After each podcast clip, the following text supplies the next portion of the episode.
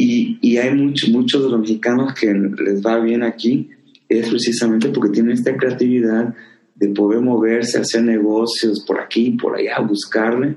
Y obviamente la gente que se viene hasta acá no le tiene miedo al, riesgo y, y, tienen otra forma de pensar. Digo, mucha gente dice, oye, así son todos los mexicanos. Yo diría que no, la, la mayoría de los mexicanos que salen extranjero seguramente fue porque tienen una forma un poco diferente de pensar y que no le tienen miedo al, al riesgo. Buenos días, soy Juan Manuel Aguaxin y esto es Digitalizados. Hoy tenemos como invitado a Jorge Sosa Reyes, quien es CIO de PayMe en HSBC Hong Kong.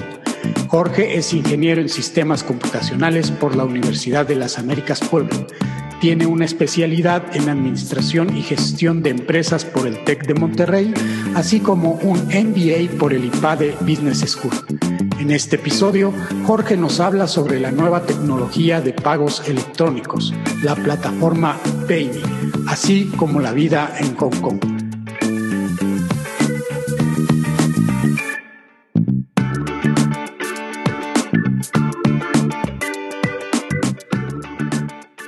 Buenos días, Jorge. Hola, ¿qué tal, Juan Manuel? Gusto en verte, escucharte y de participar aquí contigo en este, este nuevo proyecto que tienes.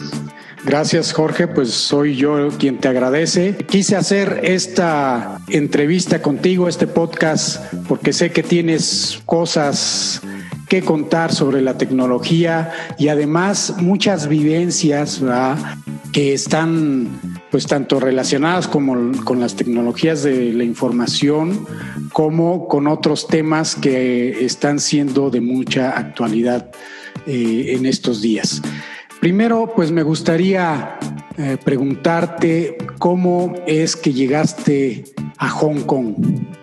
Trabajaba yo en Vital. Vital fue, supongo que mucha gente recuerda que Vital fue muy famoso en algún momento. Había un Vital en cada esquina como panadería, me acuerdo que era lo que decían. Y, y Vital fue adquirido por HCBC, creo que en el 2000 2004, 2002, ya no me acuerdo exactamente, pero fue adquirido por HCBC, que es eh, uno de los bancos globales más importantes del mundo financiero. Y, este, y obviamente ya perteneciendo como HCBC México, empezó a ver la oportunidad de tener eh, proyectos globales, estar implementando sistemas estándares del, del banco en México. Eh, en aquel entonces mi inglés era bastante adecuado y me, empecé a relacionar mucho en, ciertos proyectos que incluso no, no, eran de mi área. Y tuve la oportunidad de estar viajando, participando en conferencias, en proyectos de, de implementación y me empecé a conectar perfectamente bien a nivel, no, no, no nada más de Norteamérica, y, pero también a nivel del grupo y hubo una oportunidad de, de hacer un, este, un, llaman un seconding, un secondment, y este, me dieron la oportunidad de escoger entre Vancouver, había un, desde el punto de vista tecnológico, había un centro de, de desarrollo en Vancouver muy importante. Este, tenía yo algunos conocidos en Londres, que es donde está la casa matriz, y tenía yo otros conocidos en Hong Kong, que es la segunda, le decimos la segunda patria de HCBC. La primera patria es Londres, UK, y la segunda es este, Hong Kong. Y cuando se me presentó la oportunidad de esas tres opciones, y decidimos Hong Kong porque era lo más lejano, lo más diferente, y sentíamos que ir a Vancouver era como estar en México, pero digamos, pues, Canadá, ¿no? Es algo como que más normal. En unas horas podías estar de regreso a México sin problema. Claro.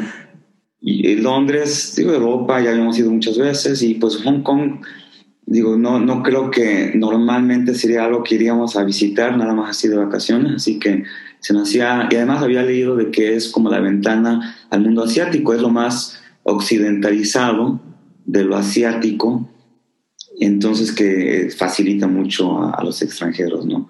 Escogimos Hong Kong y aquí me tienes, iba a venir por dos años, se convirtieron en tres, se convirtieron en cinco y ahora son, ahora en agosto, el 3 de agosto, van a ser 10 años. ¿Cuál fue tu impresión cuando llegaste a Hong Kong? Porque podemos hablar de mm, cosas que son similares con respecto a México. Por ejemplo, pues la densidad de población es muy parecida a la Ciudad de México y podríamos decir que incluso en, en lo que es superficie, aunque no es del todo comparable, ¿verdad? Porque la geografía no es la misma. Entonces, aparte de eso, pues yo creo que son ciudades muy diferentes. Cuando tú llegaste, ¿cuáles fueron tus primeras impresiones de esta importante ciudad? Se me hizo contrastante.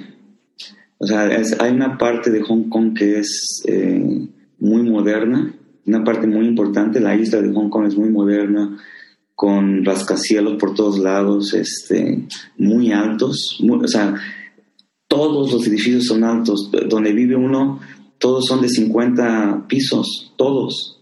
Eh, no sé, la referencia sería, creo que la, la Torre Vancomer tiene 50 pisos o 60 pisos, pero hay como dos o tres edificios en la Ciudad de México de ese tamaño. Aquí, todos, todo, todo, entonces es una cosa impresionante de cómo era todo hacia arriba, ¿no? Entonces a mí me, me, impactó mucho. Lo segundo que me impactó fue la cantidad de gente. Decía mi, mi esposa, ay Dios, cuántos chinitos.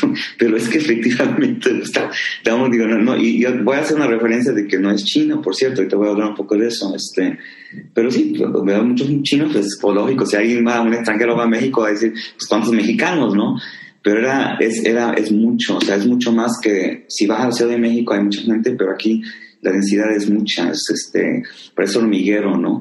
Este, y cuando bajan todo uno de sus edificios eh, y sale todo el mundo a la, hora del lunch, por ejemplo, es, es impresionante la cantidad de gente. Y, yo creo que la tercera es que era es chico, o sea, luego, luego al, a las tres semanas yo tenía mapeada toda la ciudad, es muy chiquito, estaba yo haciendo, estaba viendo que Tlaxcala es dos veces más grande que, que todo Hong Kong. Este, está muy chiquito aquí, somos siete millones y medio de, habitantes, entonces, aunque parece que hay mucha gente y todo, no somos tantos, ¿no? Lo que pasa es que estamos todos muy, muy juntos, Entonces, esas son las tres cosas que me acuerdo que, que me impactaron. Ahorita si alguien me pregunta qué, qué palabra usarías para Hong Kong, yo te diría que es, y muchos de los extranjeros que vimos aquí, es la conveniencia. Todo está cerca, todo funciona. Es, tienen una regla de cero tolerancia que para un mexicano que piensa que todo se puede, ¿no? Piden una pizza, digamos, dice la pizza es salami y dices, bueno, me puedes dar una pizza que sea la mitad de salami y la mitad de, de, pepperoni y pues si no está en el menú no te lo van a dar. O los camiones no se van a parar en cualquier lado porque se paran solamente en un lugar. Y eso fue también un shock para nosotros, porque como que, ay, qué cerrados esta gente, ¿no? Pero no, es así, por, gracias a Dios que siguen esas reglas y que no tienen otra forma de pensar que, o sea, no, no saben por qué tendría yo que romper la regla, porque de verdad piensan, ¿por qué tengo que hacer algo que no debo de hacer? Por eso las cosas funcionan, ¿no? Entonces es otra cosa que, que nos llamó muchísimo la atención al principio, especialmente para nuestra cultura, ¿no? Sí, no nos damos cuenta de esa flexibilidad que tenemos en México porque siempre la hemos tenido. Cuando llegamos a, un lugar como Hong Kong, pues las cosas son muy diferentes. Háblanos un poco sobre el uso de la tecnología en Hong Kong. Eh, es una de las ciudades pues más modernas, como bien lo dijiste, y a la vez también es una ciudad en la que se puede encontrar un contraste sumamente grande.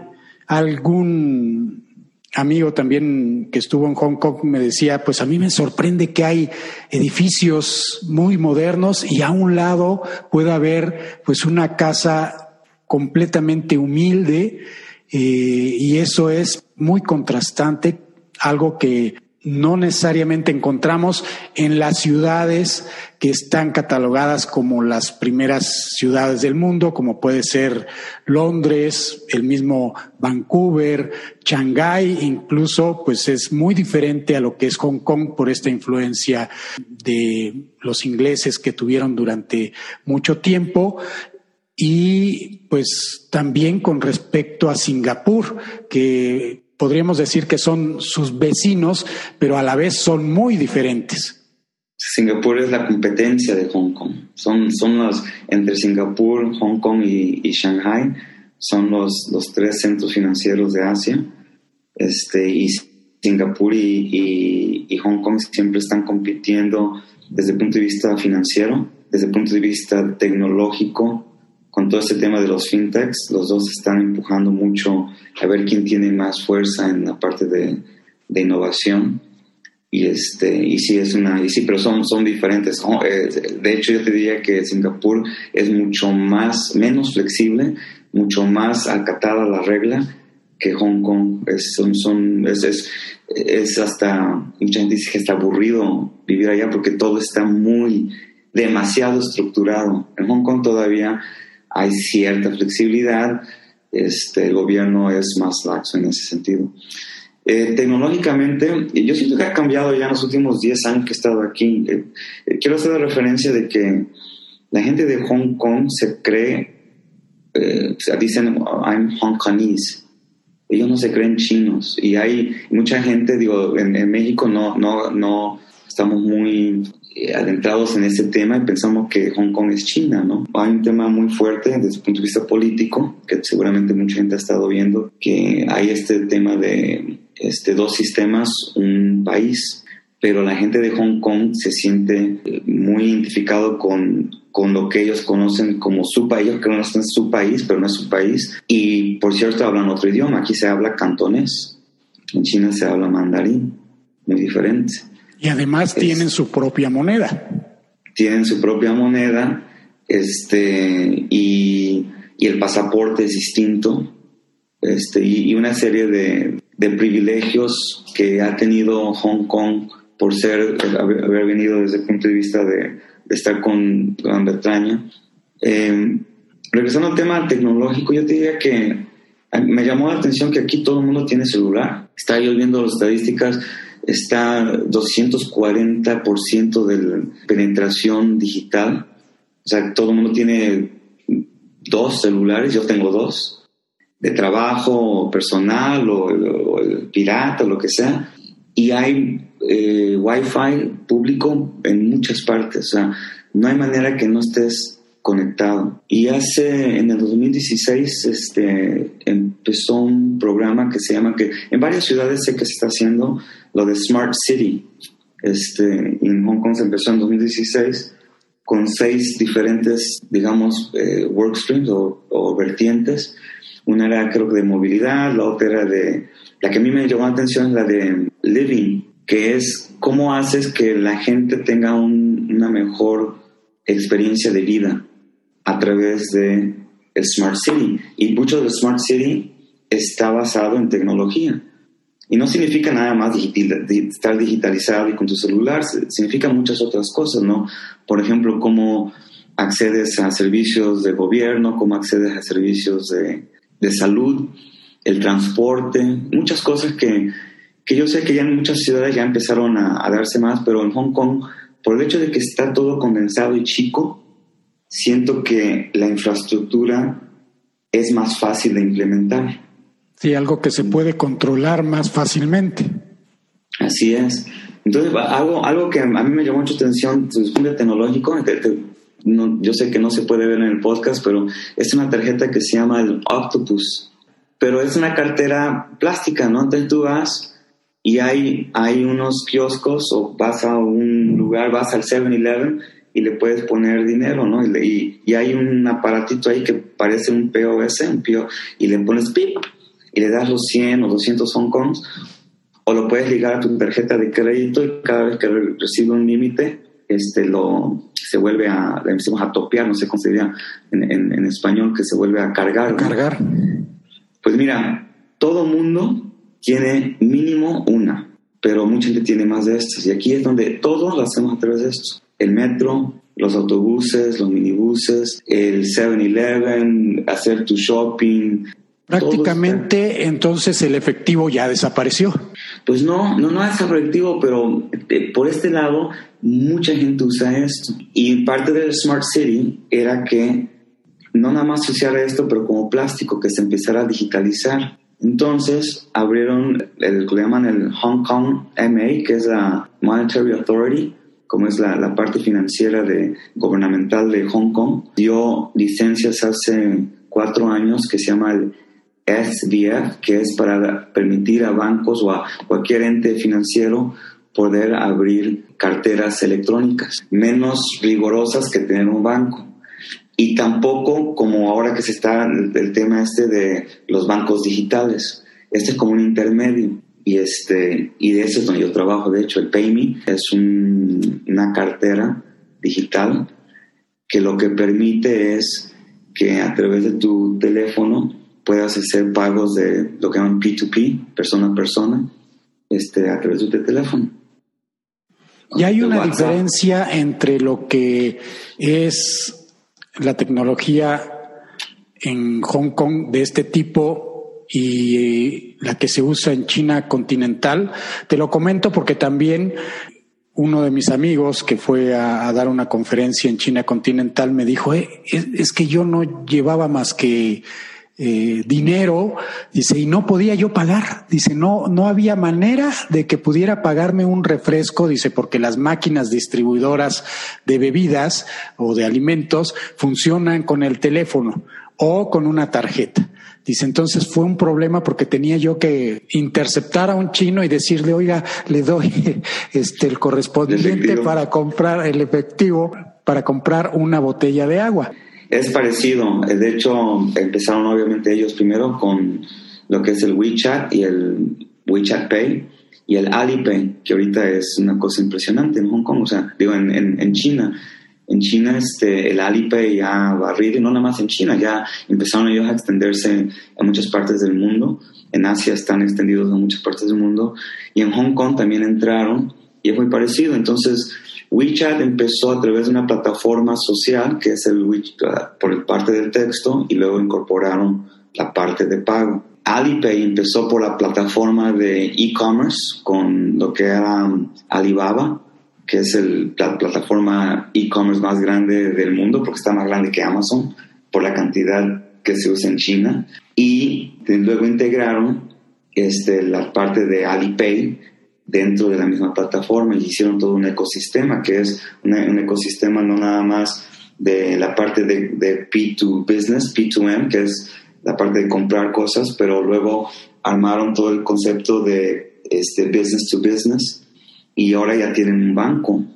Entonces, este, en China sí están, es, es una cosa impresionante y efectivamente tú vas y y es muy difícil si no estás conectado a las plataformas digitales. Eh, en, Hong Kong es algo parecido.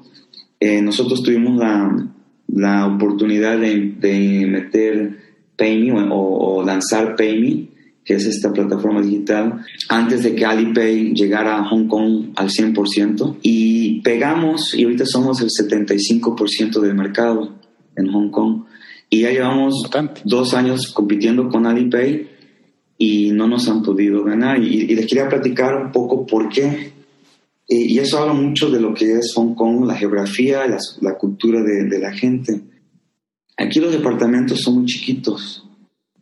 Entonces la gente no pasa mucho tiempo en sus casas. En el norte de México tenemos casas que más grandes, tenemos jardín y, y hacemos todo el tema de la casa que sea un lugar donde quieras estar. En Hong Kong son tan chiquitos departamentos y a veces viven varias y varios familiares que no, no va a ser un lugar donde tú quieres estar, va a ser un lugar donde vas a dormir. Da, danos una idea de, de, este espacio del que, del que estás hablando para que se den cuenta qué tan pequeño es.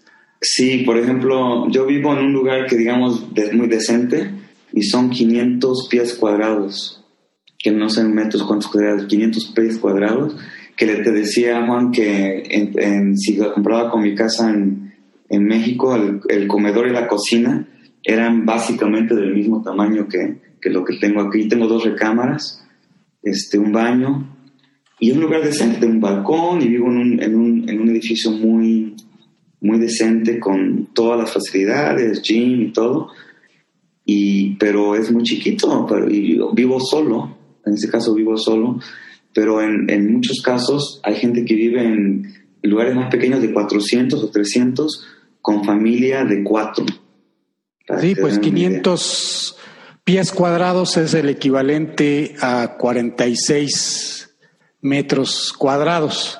No porque pueda yo hacer la transformación así mentalmente, pero le acabo de preguntar aquí a Google de inmediato y efectivamente pues es una superficie muy pequeña, ¿no? Las casas pequeñas, al menos aquí en México, pues son de 70 metros cuadrados. Obviamente, digo, hay, hay más pequeñas, pero las, las casas así para pues un profesionista que acaba de terminar su carrera y que compra su primera casa, muchas veces son de este tipo, ¿no? De, de dos pisos donde tienes aproximadamente pues no sé, unos 35 metros cuadrados abajo y el resto otros 40 en, en, en, el segundo piso. Entonces, para que nuestros escuchas se den una idea, es como si estuvieran viviendo únicamente en la parte baja de estas casas, eh, pues pequeñas que, que se construyen en grandes cantidades en México. Yo creo que esto es muy importante, ¿no? Lo que estás diciendo, la, la vivencia entonces se da fuera de fuera de, tus, de, tu, de tu hogar.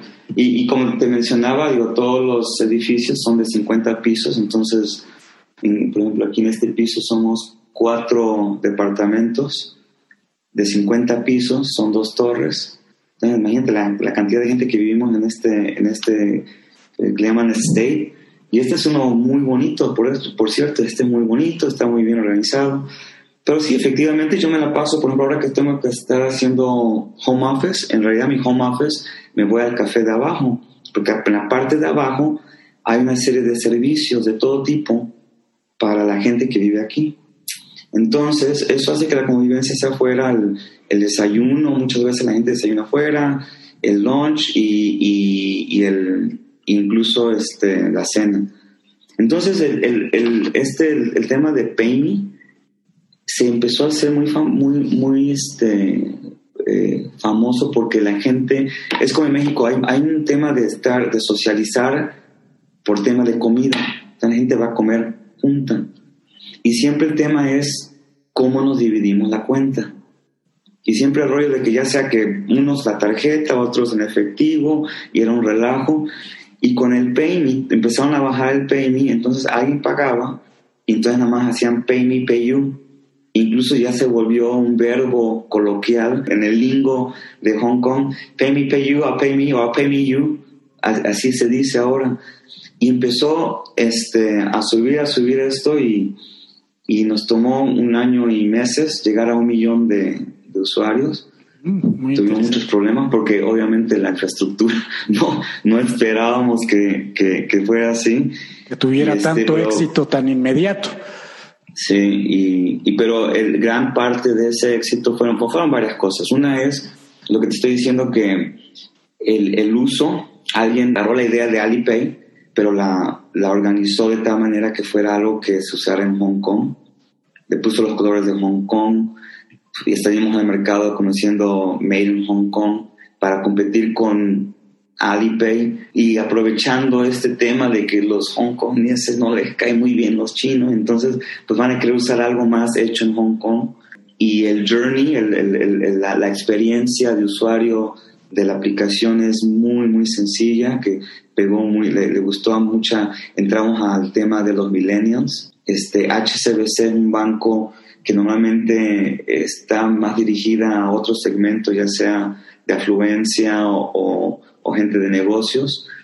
Y este producto se hizo fuera de lo que es digamos, el corporativo de HCBC. Nos, Algo disruptivo completamente, efectivamente, para lo que es HCBC y la imagen que, que tenemos, que es pues los grandes negocios. Si quieres hacer negocios internacionales, tienes que ir con HCBC, que es un banco global. Mucha gente no sabía que, de hecho, era, era a propósito porque no pusimos PayMe, o no, no pusimos algo a PayMe HCBC grandote, era PayMe y abajo decía Powered by HSBC, pero chiquitito, chiquitito.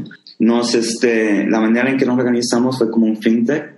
Nos mudamos a, a WeWork y algunas personas del banco cooperativo como yo, que llevamos, yo llevo 20 años trabajando en el banco, más de 20 años, nos mandaron ahí para que fuéramos los adultos en este nuevo proyecto. y contratamos a mucha gente joven que no era banquera, que venía de otras industrias digitales, este, de todo tipo. Gente que estaba en aplicaciones de dating, gente que estaba en retail, gente que estaba en hospitality, gente que estaba en loyalty. Y ellos, y, algunas personas del banco que llegamos y, y hicimos un equipo y como, y como resultado pues salió este gran producto que nos sentimos muy orgullosos que es el número uno ahorita de, de Hong Kong en la parte de P2P y, y, yo creo que esa forma de identificarse por la experiencia de usuario más la forma en que se vive en Hong Kong son las cosas que han este, hecho que PayMe sea muy, muy, muy exitoso. Y sacamos el PayMe for Business que es la contraparte donde ya las tiendas pueden contratarlo y ya puedo pagar mi café o el súper o igual como una tarjeta de crédito. Entonces ya estamos compitiendo uh, ya bien a todo con, con Alipay y con, y con WeChat en ese sentido, con WeChat Pay. Pero en la parte de negocio ellos sí nos llevan ventaja porque ahí sí ellos, ellos, mientras nosotros estábamos desarrollando la parte de P2P, ellos ya con su infraestructura ya llevan 12, 13 años haciendo esto en China, llegaron y y lo implementaron en Hong Kong. Entonces ahorita eso es lo que estamos haciendo. Me surge la pregunta, ¿cómo utiliza uno esta tarjeta? ¿La adquieres? Porque tenemos algo similar aquí en México, que hay unas tarjetas que puedes comprar, las recargas y son tarjetas pues como una tarjeta de débito. Eh, la cuestión acá, creo yo, la, la diferencia, puedes hacer transacciones entre personas por lo que me estás explicando, eh, de ahí lo que decías de Pay Me, Pay You. A la hora de pagar una cuenta, ¿cómo, cómo se hace esta transacción? Fuimos a cenar, no sé, cinco personas, eh, nos traen la cuenta y ¿cómo, cómo se procede? Lo de la tarjeta es algo que todo el mundo tiene y es un tema físico. Y es más que nada por el, lo que llaman el MTR, que es el metro de aquí de Hong Kong es como entras a pagar lo del metro y luego te decía todo el transporte y puedes comprar cosas. Pero el problema de esta tarjeta es que es física, entonces no puedes compartir dinero, no te puedo yo dar dinero de la tarjeta, ¿no? Y por eso salió carteras electrónicas. Entonces la diferencia de, esto que es físico a este es que está digital. Entonces la manera en que funciona desde el ya es en el teléfono ya sea en el teléfono. Entonces es, muy sencillo. Baja la aplicación, das tu teléfono, pones tu, tu ID, que, que, aquí es el Hong Kong ID, que también ese es algo único que para todo usa uno el Hong Kong ID. Vas, al, vas al, al médico y, y, es un Hong Kong ID único y todo el mundo te, te identifica por esto y te das de alta en tu PayMe y ligas una cuenta ya sea de tarjeta de crédito o tarjeta de débito, como lo hicieras en un Uber, digamos, igual. Si tú, eh, otra ventaja que tuvimos en su momento es que cuando hicimos el PayMe, podías ligarla a tu tarjeta de crédito, no, no tenías que ser cliente de HCBC. Y eso abrió completamente el mercado. Eso fue lo disruptivo. Ahora, no sé, si la gente que conoce temas financieros, si tú vas con una tarjeta de crédito a sacar dinero, te cobran una comisión. Y nosotros lo que hicimos es absorbimos la comisión, nosotros, del dinero que estás sacando en tu tarjeta Visa, Mastercard, de cualquier otro banco, a, lo que es la cartera. Y ya tienes 100 o 200 o 1000, lo que sea, y a partir de ahí puedes transaccionar. Pero entonces, ¿cuál es el interés aquí para el banco? ¿Ustedes cobran por la transacción? En ese momento éramos un fintech. Y acuérdate que los fintech, la idea es primero ir al mercado, inundar el mercado, meter, darle, darle al mercado lo que quiere, lo que necesita. Y luego vemos cómo tenemos dinero. Y por eso los fintechs ahora tienen problemas, porque no saben cómo hacer el ROI para que puedan regresar su dinero. Sí. Ahorita voy a ir a ese tema, ahorita voy a ir a ese tema. Sí, también para los que nos están escuchando, pues una fintech es la competencia de los bancos que son pues digo, tú me corregirás si, si lo digo mal, pero vamos a decir que son pequeñas organizaciones que no están ligadas a, a, un banco, que ya no es tan cierto, ¿verdad? Porque los bancos se dieron cuenta que había, había un negocio que hacer, pero nacieron de esta forma, no estaban ligadas a, a un banco y empezaron a hacer el trabajo que hace un banco, ¿no? A tener métodos de pago, a dar préstamos con ventajas eh, bastante competitivas con un banco.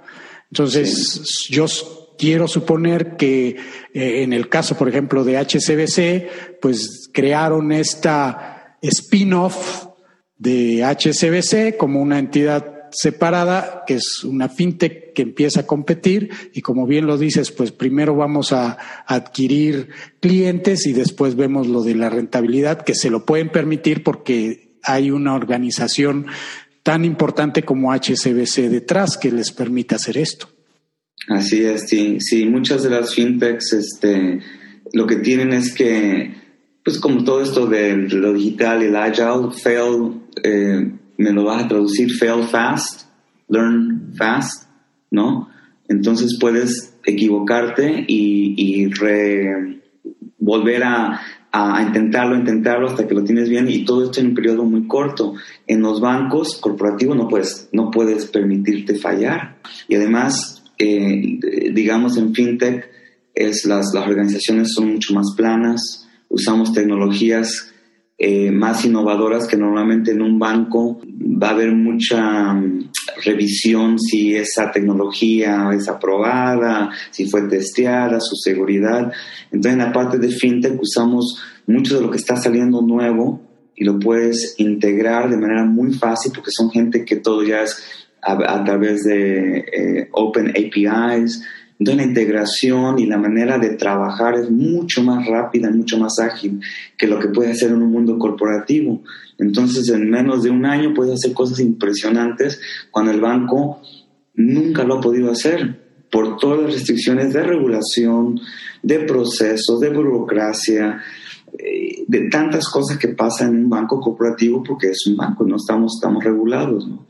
Y por eso es una excelente idea, porque tienen todas las ventajas y el know-how de una institución que ha sido fortalecida durante muchos años y tienen toda la flexibilidad de una empresa que están haciendo. Al principio, déjame decirte, Juan, porque ahora que nos convertimos muy famosos y ya tenemos más de dos millones de clientes y ya ahora incluso el gobierno, este, el HKMA, nos ha puesto mucha atención y nos han considerado un eh, important financial asset dentro de Hong Kong por lo importante que es la aplicación, que ahora eh, temas como resilience, cybersecurity, pues ahora estamos eh, tratando de estar, ponernos al estándar tecnológicamente en todos esos temas porque nos están eh, eh, gobernando un poco más, ¿no? Por la importancia que hemos adquirido. Claro, por la importancia que tienen, tienen más riesgos y entonces hay que cumplir ya con ciertas reglas. Sí, son tres cosas. Una es el, la parte de riesgo financiero, porque ya tenemos un balance muy importante de dinero de todos nuestros clientes, ¿no? Tenemos un market share importante, así que si tenemos una disrupción va a afectar a, a nuestros este, clientes. Y luego también la reputación por el banco mismo, porque la gente ahora sabe que PayMe es del banco, y la reputación de que el gobierno le ha dado licencias a varias entidades como a PayMe para que hagan este tipo de negocios. Entonces te decía un poco, regresando al, tema de cómo funciona, es, pues este, bajas tu aplicación, te das de alta, ya tienes dinero, ya sea que lo, lo, lo fondeaste a través de tarjeta de crédito o a través de tu cuenta de banco, algo similar al PayPal, este, y, y, ya está. Entonces, la ventaja aquí era también hicimos una parte social que tú podías ver lo que tus amigos estaban pagando o a quién estaban pagando. Y era muy interesante porque toda la, digamos, la chaviza, los milenios, les interesaba ver que Juan le pagaba a Gaby y podías poner emojis. Entonces pones el emoji, entonces se ve ahí una ensalada o se ve, por ejemplo, este, una pizza o se ve el gym, que hemos visto una clase de yoga. Entonces, empezó a darse un fenómeno muy curioso de cómo la gente empezó a identificar, hacerlo como divertido. incluso, digo, tenemos una sección dentro de nuestra área de PayMe que se llama de Data and Insights, que es cómo le hacemos uso a todos los datos que tenemos y hacemos análisis de todos los, los emojis y el texto que la gente pone cada vez que paga. Y el 98% de la gente que hace un pago pone algo. No tiene esto, que poner nada. Esto es muy valioso para el Data Analytics. Así es. Entonces podemos, tenemos siete categorías donde vemos que la mayoría de la gente lo usa para dining. Muchos, hay un porcentaje muy grande para drinks, para eh, ir a los cócteles de tal. Mucha gente lo usa para las pagarle a, las señoras que limpian las casas. Ves ahí una escoba y, todo es a través de, emojis. Y hay muchos corazones donde nada más, haz de cuenta, alguien le manda este, un 8, un 8 honkies, que es de, la buena suerte, el 8, a la novia o a la esposa. Entonces, como decir hola por WhatsApp, por WhatsApp o algo, pero lo hace con dinero se dio una, una, situación muy curiosa que también es parte de esta, de esta, del éxito que ha tenido Payme. Entonces, este, y así funciona. Básicamente tú bajas, si tú no tienes Payme, yo te mando por WhatsApp el link, te pago, si yo sé tu número, llega a tu WhatsApp un link. Si tú no tienes Payme, le das clic al link, te lleva a que bajes la aplicación. El, la manera en que te das de alta tarda menos de cinco minutos. Es muy fácil y recibes tu dinero que yo te acabo de dar. Ahora, si ya en ese momento, si lo recibes, somos ya amigos. En el momento que ya somos amigos, ya apareces como mis top friends. Y si yo, yo entonces cada vez que te voy a pagar, nada más o pongo tu nombre o veo tu icono en mis top friends y te pago. Esa es una manera. Y la otra es si vas a, a, un, a una cena, hay una cosa que se llama split bill, donde paga y a todos les manda un link para que todos contribuyan, se junta una sola transacción y luego en esa transacción ya se paga al, negocio de split bill, tratando de ayudar a la gente que sea todavía más fácil pagar cuando está la gente saliendo. Eso me hace pensar que, por ejemplo, incluso cuando vamos en familia o con amigos de vacaciones, pues es súper práctico eh, porque pues muchas veces, chin, este, ¿por qué no pagas tú los boletos de entrada al museo y yo después pago la comida? Eh, y después alguien más dice, bueno, pues yo voy a pagar el transporte y nos evitamos de estar haciendo cuentas. Eh, me imagino que esta aplicación pues ya te dice, tú, Juan Manuel, le debes tanto a Jorge y le debes tanto a Miriam.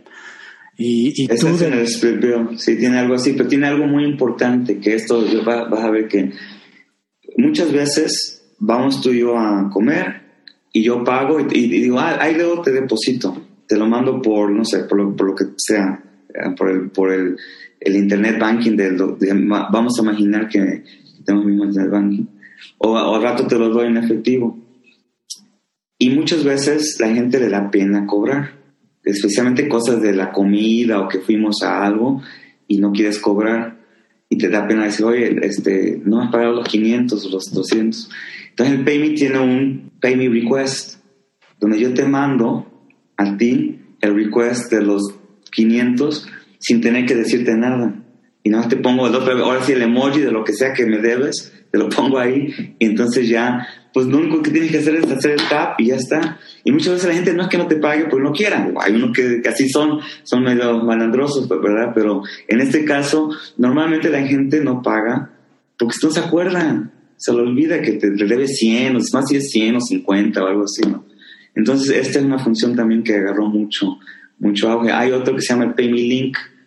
Aquí tenemos algo que salimos mucho a, a fiestas de, de bote donde alguien renta un bote como un yate y vamos 30 personas. O sea, invita a todos sus amigos, invitamos amigos, amigos y vamos. Entonces, ahora hay que cooperar y te va a salir en 600 pagar todo esto. Entonces, antes, ya sea que llegabas y depositabas a la cuenta de banco a través del cajero o de internet banking y ahora se pone un pay link que tú pones tu, aquí se usa mucho el, el, código este, el este QR code, el QR code, pero PayMe te hace tu QR code customizado con tu nombre.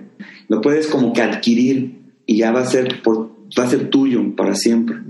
Entonces, si tú haces esto, todo el mundo esto se organiza por WhatsApp, hoy voy a hacer, creo que Facebook ya está haciendo algo similar, voy a hacer una fiesta, voy a hacer esto, entonces nada más págame aquí con el QR code, nada más le haces el scan, le pones los 500, 600 y así yo empiezo a fondear todo lo, del...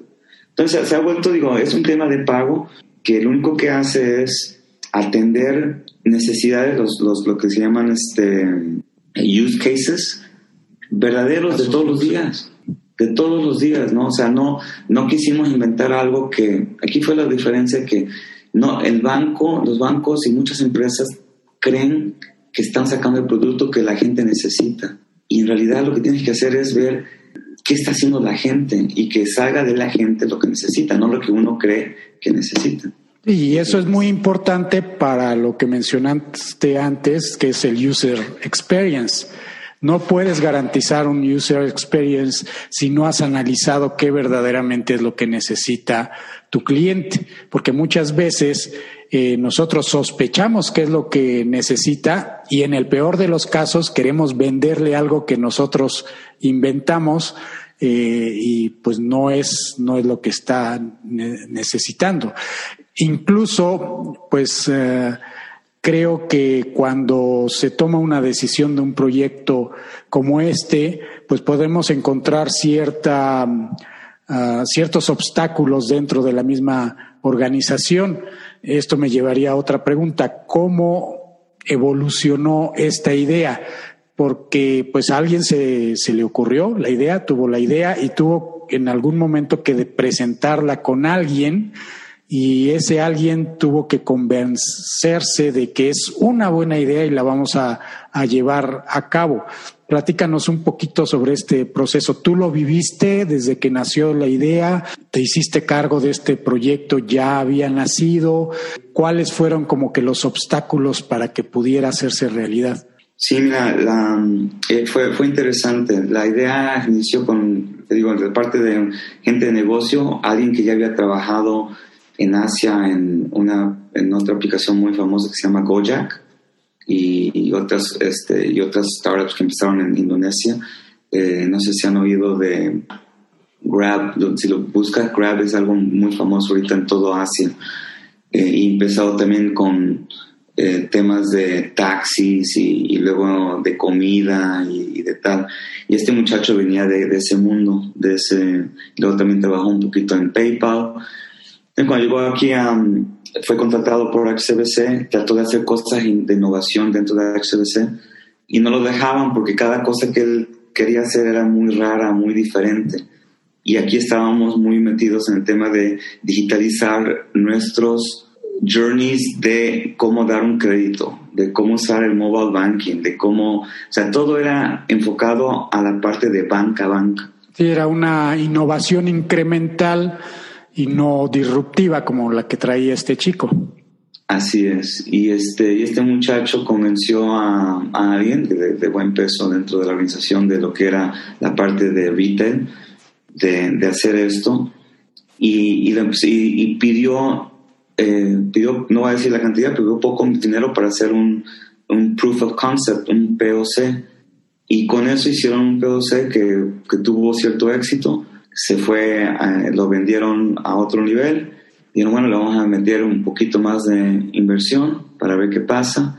Alguien, es un curioso, una de las personas que agarró esto acaba de tomar Executive Disruptive eh, Digital Program en San Francisco, porque fue especialmente para tratar de entender qué es esto todo de la parte de, de Digital Agile y Disruptive y FinTech.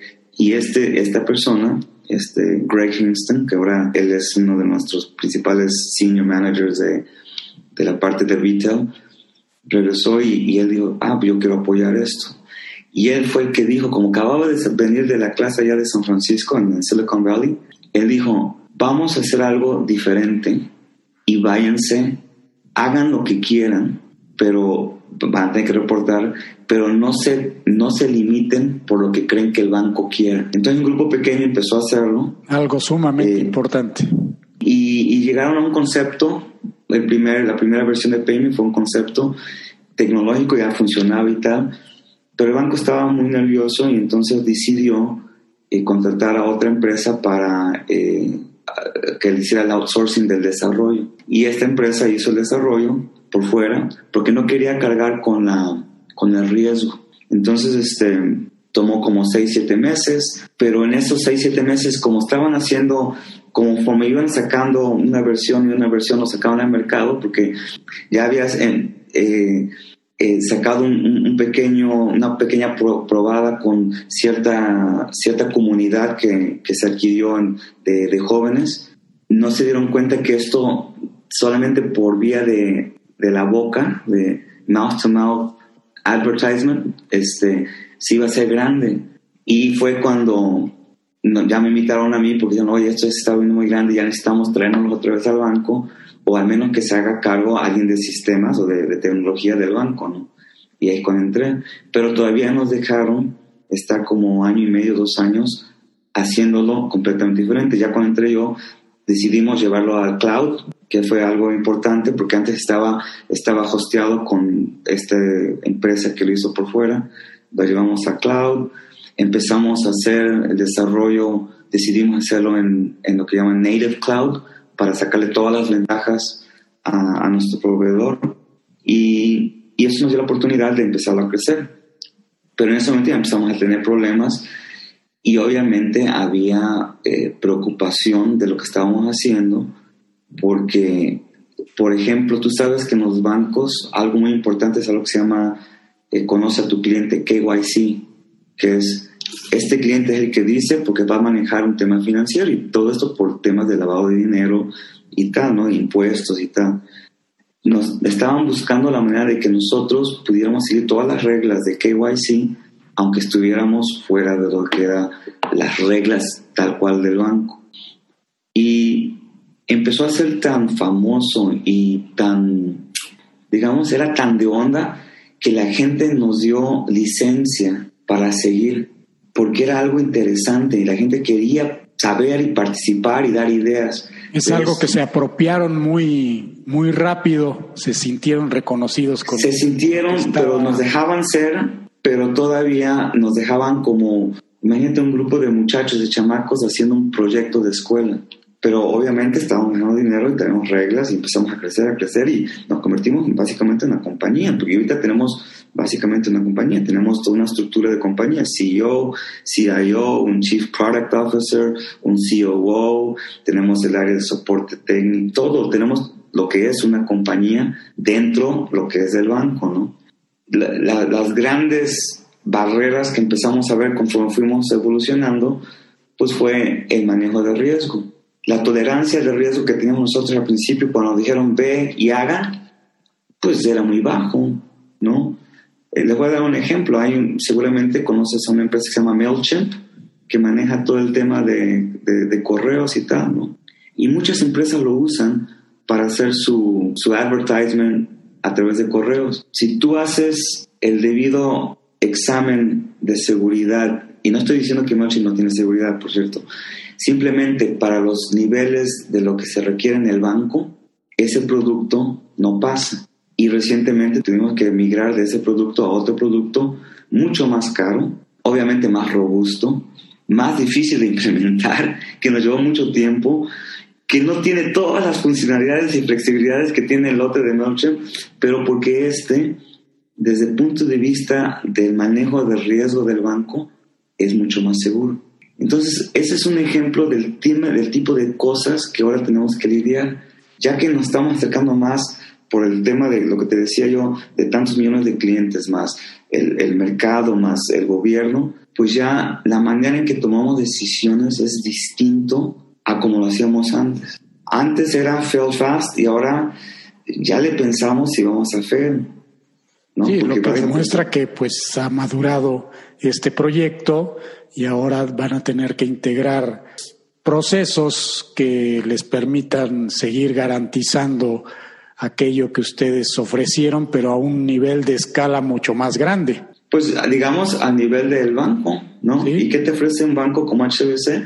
Seguridad de tu, de tu, de tu dinero en principio, seguridad de tu identidad, ¿no? El tema de, de datos, de tu identidad, este, eh, resilience, ¿no? Este, que, que siempre estemos en 99.99% arriba, no debe haber ninguna distribución. Normalmente en otro tipo de aplicaciones más chicas, pues esas cosas son secundarias porque lo que estás tratando de sacar es features, features, features. A cada semana quieres sacar cada feature diario si se puede, ¿no? Y tienes a la gente haciendo los sprints a todo lo que da y no estás pensando mucho en el resilience del producto. Eh, y ahora pues este, estamos muy, muy, muy enfocados a, evolucionar el producto para que sea mucho más, eh, digamos, robusto para el uso de nuestros clientes. ¿Cuál es el futuro de PayMe? ¿Es algo que se va a globalizar, que van a llevar primeramente a otros países o todavía es muy temprano para hablar de una nueva etapa? Pues mira, desde que nació, desde que yo llegué, este, nuestra idea era eh, internacionalizarlo, globalizarlo. Y de hecho, decíamos mucho en aquel, hace tres años que empecé todo esto, en México yo sabía que había una gran, eh, por, todo el tema de que todavía hay mucha gente que no está bancarizada, este, sentíamos que era un gran lugar para poder llevar payment. Eh, y otros lugares aquí en Asia también similares, Filipinas, Tailandia, son lugares que habíamos pensado que podíamos ir. Sin embargo, estamos en una gran guerra ahorita con WeChat y con Alipay en Hong Kong. Entonces ahorita nuestro enfoque es eh, ganar Hong Kong eh, robustecer la plataforma para que cuando salgamos internacionalmente pues tengamos una plataforma que pueda escalar, ¿no? Porque cuando ya empieces a hacerlo de manera global tienes que asegurarte que pueda escalar. Eh, sí, tenemos esa visión de salir internacional. Eh, yo no sé si, si tú has oído, Juan, que hay algo que se llama el The Great, um, The Great Bay Area, que es Hong Kong, Guangzhou y Shenzhen Guangzhou y Shenzhen son, después de Beijing y de Shanghai, las dos ciudades o regiones más ricas de China. Y nada para una idea, o sea, Guangzhou, el área de Guangzhou, es tan rico como cuatro o cinco países juntos de, de Europa. Claro, de hecho se dice que esa región es la región financiera número uno del mundo. Del mundo del mundo. Entonces se está haciendo un triángulo entre ahora Guangzhou, Shenzhen y Hong Kong, porque todo esto que te estoy diciendo está a menos de dos horas. Yo llego a Guangzhou en hora y media, en Shenzhen en 45 minutos en el tren. Entonces, pero la, situación es que Shenzhen y Guangzhou es China. Entonces, el, ahora la parte de internacionalización, quiere, vamos a tratar de hacer esa parte del, del GBA, esta gran área que, pues desde el punto de vista económico y comercial, es muy grande. Entonces, eso es algo que está pasando. Ahorita, un poco cambiando, me, acordé de, de, algo que, de futuro también. Eh, introducimos el PayMe como un PayMe Open API para, si conoces, has conocido a una compañía que se llama Stripe, que puedes pagar los e-commerce y m-commerce a través de, no tienes que usar tu tarjeta de crédito, puedes usar tu tarjeta de crédito pero básicamente es medio de pago para e-commerce y m-commerce. Y en este caso, si tú vas a alguna de Amazon o cualquiera de estas, pues puedes pagar por tarjeta de crédito, por tal, y ahora puedes pagar, bueno, en algunos lugares que se han, han usado y ahora PayMe, puedes pagar por PayMe. Y, pero aquí, otra vez regresando a la manera en que se vive en Hong Kong, la gente no era muy afecta a hacer online shopping. ¿Por qué? Porque lo que tú quieres hacer es salir y no estar en tu casa, entonces Aquí las tiendas cierran a las 10 de la noche. Entonces a las 10, 11 de la noche, las calles están llenas de gente, gente joven haciendo su shopping, comprando ropa, tenis, libros, todo. Entonces el online shopping no se estaba dando mucho. Pero qué curioso con todo este tema de la pandemia, el online shopping subió y nosotros afortunadamente teníamos el PayMe API y, y ha habido un boom del 2000% en cuanto a compra y uso de lo que es online shopping y delivery de, obviamente de todo tipo de servicios y, y, y, cosas, ¿no? Entonces, este, ahora estamos entrando muy fuerte en eso con plataformas muy grandes. O sea, empezaron a, a crearse fintechs de plataformas donde van a los malls y dicen, ¿quién quiere? Yo les hago su website, su e-commerce, con ciertos frameworks como GoDaddy, muy baratos, y les vamos a dar la oportunidad que puedan pagar por PayMe. Y como PayMe, y ahí es donde ahora estamos haciendo dinero, porque ahí sí nos toca una parte de la transacción. Fíjate, fíjate cómo la pandemia pues, generó otro tipo de negocio que lo habíamos pensado desde antes, pero lo teníamos ahí como algo que muy poca gente lo estaba usando, muy poco negocio lo estaban usando, y ahora se volvió nuestro use case más usado en estos últimos cuatro o cinco meses. Aquí tenemos un punto muy interesante. Yo te pregunto ahora, ¿cuál piensas que será la evolución de la vida social y económica de la zona después de esta pandemia? Ya en el pasado se vieron afectados por la epidemia del SARS en el 2003, que por supuesto fue menos severa que la pandemia de hoy en día. Y después en el 2008 hubo una recesión y en relativamente poco tiempo, ya para el 2010, pues hubo un rebote sorprendente de casi el 10%. Y creo que desde entonces ha habido eventos pero no han sido nada comparables con lo que fue el 2008 o 2003. ¿Qué piensas que va a suceder? Pues mira, eh, hay varias vertientes aquí. Una es, este, desde el punto de vista de la pandemia tal cual, Hong Kong es, está cerrado, digo, no tiene... Eh, yo creo que la, manera en que lo ha manejado el gobierno de aquí ha sido muy eh, adecuado, han puesto reglas muy claras la gente es muy respetuosa, hay una educación de respeto que es muy importante cuando se tiene este tipo de cosas, ¿no? Eh, la gente, todo el mundo usa cubrebocas, cuando no usas cubrebocas, hay gente en la calle que te dice, te, te, menciona que, o sea, en chino o en, cantonés te dicen, ¿no? por ejemplo, otro día andaba yo, la tenía yo abajo, así, en la, en la parte de abajo, la, porque estaba yo tomando algo, y luego me subí a un camión y se me olvidó ponerla y una señora empezó a gritar y yo no entendía.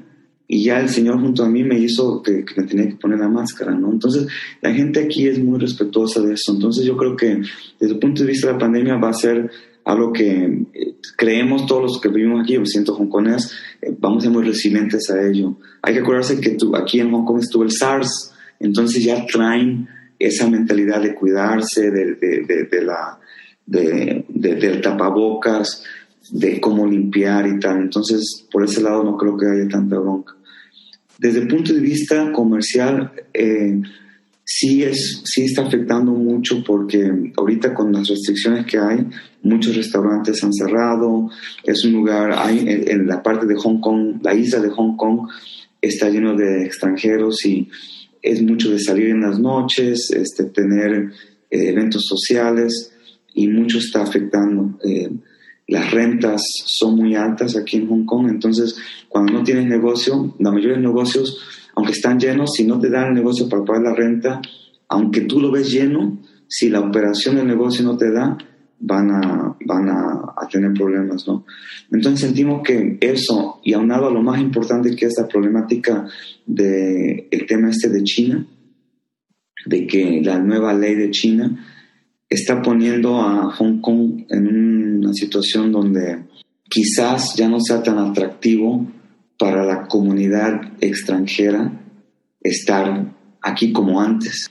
Y eso podría ser o traer graves consecuencias a la economía y, mucho se está haciendo de que con la guerra que tiene ahorita, esta guerra fría que tiene Hong Kong y China, eh, a quitarle los, todo el tema especial que, tiene, que tenía Hong Kong, por ejemplo, y ahora no le va a vender tecnología especial que antes podía tener Hong Kong, los impuestos van a cambiar, este, había ciertos acuerdos de intercambio de, tecnología que también ya se, se quitaron.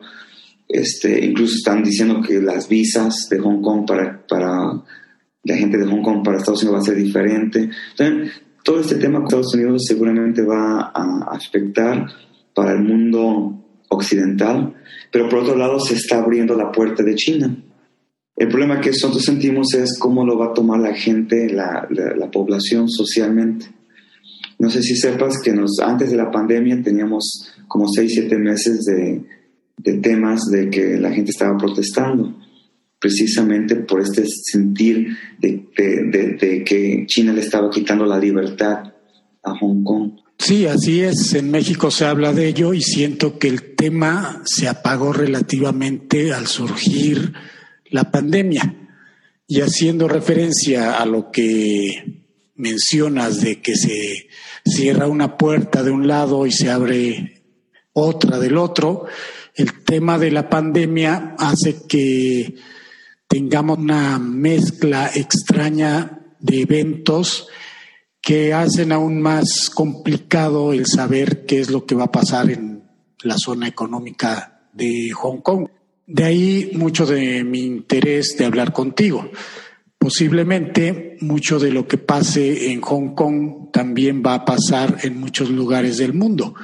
Con la pandemia se prevé que todo sea más local. La globalidad que teníamos antes de esta pandemia posiblemente sea algo relativamente perdido y vamos a comenzar a ser más locales. Eh, también me llama mucho la atención que dijiste que PayMe eh, pues se va a concentrar en, en, Hong Kong antes de salir a un mercado fuera de este territorio. Es una estrategia local. La pandemia distrae nuestros intereses por la globalidad y nos vamos a concentrar en responder eh, a la pregunta ¿Qué puedo hacer localmente para seguir siendo exitoso? Porque la puerta global va a estar relativamente cerrada, al menos por algún tiempo. Así es, y concuerdo contigo. Y no nomás va a estar cerrada. Y yo creo que también mucha gente se da cuenta de que, eh, y como todo, no es mejor poder depender de lo que tú puedas controlar a que dependas de lo que no puedas controlar. Y yo creo que eso es algo que ahorita China y, y incluso el gobierno de Hong Kong están muy, muy claros. ¿no? Em, desde el punto de vista de, de los servicios, eh, pues gran parte de Hong Kong es un tema turístico, mucha gente viene por turístico, y la otra parte es financiera. Pero ya ahora, desde el punto de vista financiero, ya Shanghai ya está, ha crecido mucho en los últimos años. Entonces yo creo que van a, van a hay una parte tecnológica muy fuerte que es Guangzhou. Guangzhou y Shenzhen son como el Silicon Valley de, Estados Unidos. Y, créeme que, que, si se trata de innovación, Juan, te vas a Guangzhou y a Shenzhen y ahí hay todo. De lo menos que te puedes imaginar, todo está digitalizado, cosas que, que se involucran en tu estilo de vida completamente diferentes. Yo creo que toda esa tecnología y esa forma de vivir que tenemos aquí nada más a escasas horas, va a invadir Hong Kong muy pronto. Y yo espero que le dé también oportunidad a la, gente joven, que es la que se está quejando, para tener más empleo, para tener más oportunidades, porque entonces yo siento que ya Hong Kong ya no va a dejar de ser esta región especial que parece una, un país dentro de otro país y se va a convertir en una ciudad más de una región completa. Y digo, yo soy muy positivo, entonces yo quiero, quiero pensar qué es lo que va a pasar y, que va, ahora sí que el, ¿cómo se dice? El, pastel se va a hacer mucho más grande y como tal, si la gente educada, la gente que tiene, no tiene miedo al riesgo, sale a, esa, a dos horas a hacer negocio, yo creo que nos va a ir bien. Y digo nos va a ir bien porque aquí todavía estamos. Sí, de hecho, es ahí donde se celebra el China Information Technology Expo, que es un foro de innovación, pues se ve que es increíble, donde se presentan pues cosas que ni siquiera nos imaginamos que existan y que por el momento están ahí encerraditas en China, pero quizás durante los dos próximos años veamos estas aplicaciones y tecnología en México. Y fíjate que esto me hace pensar que el regreso a la globalidad, cuando tenga que regresar nuevamente con, con fuerza, podría ser una oportunidad para México. Por una parte tenemos la relación de Estados Unidos con China, que no está bajo los mismos términos que teníamos hasta poco antes de la pandemia. Y por otra parte, pues México está buscando mejorar acuerdos con ambos países. Si Estados Unidos le cierra la puerta a China, los productos mexicanos podrían llegar ahora directamente a China, porque hay muchos productos mexicanos que se envían a Estados Unidos, de ahí se transforman y se envían a, China. Eh, entonces podríamos pasar directamente a exportar a China sin pasar por los Estados Unidos por supuesto con las exigencias que ellos considerarán, lo que podría hacernos más eficientes. No soy un experto en exportaciones y en economía, pero no puedo dejar de pensar en ello. De igual manera, la cantidad de productos chinos en México se podría ver incrementada cuando pues terminemos este periodo de localidad que nos está obligando la pandemia. Sí, sí, yo creo que va a haber muchos cambios desde el punto de vista de geopolítica incluso, este, con todo este tema de, China, Estados Unidos, Estados Unidos viendo mucho hacia adentro, normalmente este, eso le va a dar oportunidad a otros países, eh, incluso se está hablando mucho del bloque asiático en total, digo, no, no sé si sepan, pero hay otros países aquí muy fuertes en Asia, Indonesia, este, es, un país con, con, un potencial enorme, eh, Tailandia, Singapur, más chico. Entonces están haciendo un bloque importante que yo creo que va a cambiar la manera en que se hace todo el tema del trade. Y, te lo puedo decir porque digo, desde el punto de vista del banco, sé que está, el banco está, y lo dijeron en su último este, quarterly review, que HCBC está invirtiendo la gran cantidad de su inversión para el 2021 va a ser en Asia. Eh, y ahí es donde se ve la oportunidad, es el lugar donde se está creciendo de todo el mundo. Y, yo, insisto, yo, yo siento que hay mucha oportunidad para seguir este, teniendo éxito desde el punto de vista de, de profesional, mucha gente, mucha, muchos jóvenes que, no sé si tú sepas, hay muchos mexicanos que vienen aquí a estudiar a Hong Kong, a Hong Kong University hay una yo no sabía que, que, y muchos se han quedado aquí, han abierto sus empresas, tienen sus consultorías y les va muy bien. Este, hay una cosa que tiene el mexicano, muy diferente a la gente de Hong Kong, que yo siempre creo que es muy bien este, valorado a través de todo el mundo, y especialmente en Asia. Eh, nuestra capacidad de, de ser, eh, la palabra en inglés es resourceful. Ingenioso. Eh, sabemos solucionar cualquier cosa. Tenemos una gran creatividad de este tema de, ahorita te lo hago en 10 minutos o espérame tantito y lo hago a última hora, nos da una gran creatividad para poder resolver que no se tiene, créemelo, en muchas partes del mundo. Así es, estamos entrenados no, eso. Estamos entrenados, pero y, y, la gente se sorprende. ¿Cómo se te ocurrió eso? O sea, la sobrevivencia, mi estimado, la sobrevivencia. Y, y hay muchos muchos de los mexicanos que les va bien aquí, es precisamente porque tienen esta creatividad de poder moverse, hacer negocios por aquí, por allá, buscarle. Y obviamente la gente que se viene hasta acá no le tiene miedo al, riesgo y, y, tienen otra forma de pensar. Digo, mucha gente dice, oye, así son todos los mexicanos. Yo diría que no, la, la mayoría de los mexicanos que salen extranjero seguramente fue porque tienen una forma un poco diferente de pensar y que no le tienen miedo al, al, riesgo. Y entonces, bueno, yo sí creo que con esas, esas, esa cualidad que tienen los mexicanos, les podría ir muy bien normalmente por, por estos rumbos, si se animan. Excelente, Jorge. Vamos a pasar a la parte final de este podcast, pasando al tema personal. Me gustaría preguntarte algunas cosas de tu vida cotidiana. Tengo el gusto de conocerte desde hace ya mucho tiempo. Para quien nos escucha, Jorge y yo fuimos compañeros en la universidad y en ese entonces se distinguía porque tenía esa capacidad de reunirnos a todos, cualquiera que fuera nuestro perfil estudiantil, pues había quienes eran muy estudiosos, quienes no lo eran tanto, etcétera, etcétera.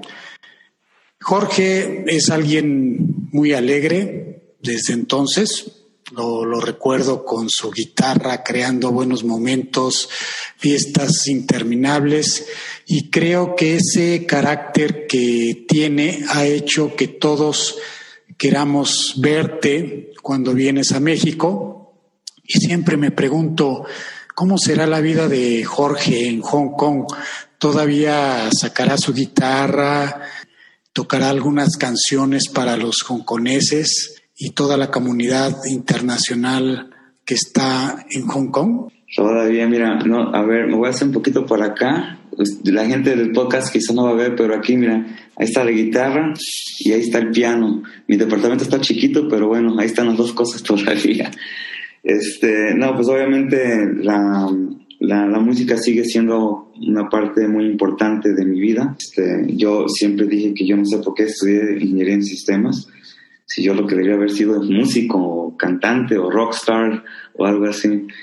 Entonces seguimos en eso, pero digo, obviamente otra cosa que pasó al mudarme aquí es que empecé a conocer una serie de gente muy parecida a mí en la forma de pensar, de, de, querer eh, experimentar cosas nuevas y me, y me dio la oportunidad de... Yo siempre tenía ese sentido de quería hacer, ¿no? subir, eh, correr más rápido, ir más rápido, hacer muchas cosas desde su punto de vista físico y, y ahora digo, me metí a, al buceo, este, estoy certificado tres niveles. Que ya llevas bastante tiempo en eso. Ya, sí, lo empecé a hacer aquí en Hong Kong, porque aquí digo, hay mucha playa, mucha, hay 260 islas en Hong Kong, 260 y más de 100 playas y una cosa, digo, yo no sabía cuando yo vine a Hong Kong, yo ni tenía idea, yo pensé que era una ciudad de rascacielos y tan tan, pero no, este, en realidad creo que solamente el 30% de la, de la superficie es habitable o algo así, y lo demás es pura montaña, este, en, en, la poca superficie que hay, de hecho. Entonces estoy metido en buceo, me gusta andar este, surfeando, en lo que se llama wake surfing, ahora estoy aprendiendo algo que se llama wake, uh, wakeboarding, wake surfing, este, windsurfing, eh, metido en yoga, este, me voy a retiro, o sea, sí, sí me he metido a muchas cosas que, que me hacen sentir vivir la vida a plenitud. Eh, una de las cosas que me metí también es a bailar. Yo siempre, siempre he sido bailarín, siempre. Pero es chistoso, aquí aprendí salsa de manera correcta aquí en Hong Kong. Aprendí bachata de manera correcta aquí en Hong Kong. Y hay otra cosa que bailo mucho que se llama kizomba, que es un, este, es un baile como africano, ahí medio tipo bachata, salsa, algo así raro. Y pues sí, son mis bailarines, esos son mis, el golf, el tenis, lo sigo haciendo. Son, bueno, eh, tantas cosas que no me da el tiempo ahora, no me da el tiempo. Dice la familia en México cuando ven la parte social de, de Facebook o de Instagram, lo que sea, dicen, pero tú cuando trabajas, ¿no? Porque así es. Así es. Pero no, una de las cosas que tengo la oportunidad aquí es que te decía yo que es, es un lugar muy conveniente, entonces te da la oportunidad de hacer todo esto de manera eficiente. Puedes, digo, antes podía ir a bucear a Filipinas a dos horas, que es, y, y es muy barato, vas, y es muy fácil. Y, pues si no vas a Filipinas, pues ahora puedes ir a bucear aquí. Digo, aquí no vas a ver los corales tan bonitos que en Filipinas, pero hay muchísimos lugares donde ir a bucear, hay muchos lugares donde puedes ir a la playa, hacer todo tipo de deportes de, de, agua. Este, puedes hacer uno de los más lugares más bonitos de hiking para hacer lo que es este senderismo, se llama. Este, aquí en, también a 30 minutos te agarras y ya estás en la montaña y pareces que estás completamente alejado de lo que es la ciudad. Entonces, gracias a que la ciudad te da esas oportunidades, pues me he metido en todo tipo de... Es, es una ciudad de, que está muy, este, eh, perdón que lo voy a decir en inglés, health conscious, donde la gente se ha ido mucho por la parte de ser ya sea vegetariana o vegana o, cuidar a los perros. Entonces, hay un sentir muy distinto que, que simplemente te mete en una pasión y con el tipo de gente que te rodeas, pues es fácil.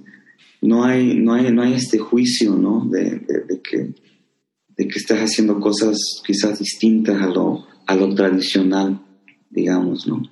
Y es gran parte de mi vida. Sí, un mundo cosmopolita, multicultural y con mucho respeto. Multicultural, pero no nomás eso, muy, muy abierto a todo tipo de, de formas de pensar eh, por lo mismo, porque hay tantos tipos de gente. Por ejemplo, hoy estábamos nadando con, en, una playa y estaba, estábamos platicando una italiana que nos estaba hablando en español con un cuate que era de Estonia, ¿no? Y, y, y estábamos platicando de una manera que nos conocimos ahí en una plataforma que tuvimos que nadar como 100 metros de la playa para llegar a esta plataforma y ahí nos conocimos y empezamos a platicar. Y esa posibilidad de, de, hablar, y hablamos de, de, muchas cosas, hablamos de la pandemia, hablamos del negocio, hablamos de varias cosas, es, es muy típico y te relaciona el network de aquí. Si, si has oído de este tema del, de que conoces a alguien por 6 grados, de, hay una distancia de 6 grados, bueno, aquí yo creo que estés a 2 grados hoy fuimos a la playa y yo conocí a tres personas, vivía a tres personas que conocía, mi hijo conoció a otras dos personas y otra persona que no, yo no lo conocía, pero decía, oye, yo te vi bailando la otra vez allá. Y, y es una cosa muy conectada, el network es muy conectado, ¿no? Y eso hace que, que te puedas involucrar en la sociedad, al menos en la, sociedad occidental y la parte china que está conectada a esa parte occidental de manera muy, muy fácil y hace muchas cosas. Excelente, Jorge. Pues te agradezco mucho este agradable momento. Podríamos estar aquí hablando por horas y horas, pero el tiempo se nos termina y además para ti ya casi es medianoche. Te envío un gran abrazo esperando que podamos vernos pronto cuando recuperemos una parte de nuestra normalidad. Mil gracias por este podcast. Gracias Juan, gracias por invitarme, fue un gusto verte y por favor salúdame a todos los amigos por allá. Así será.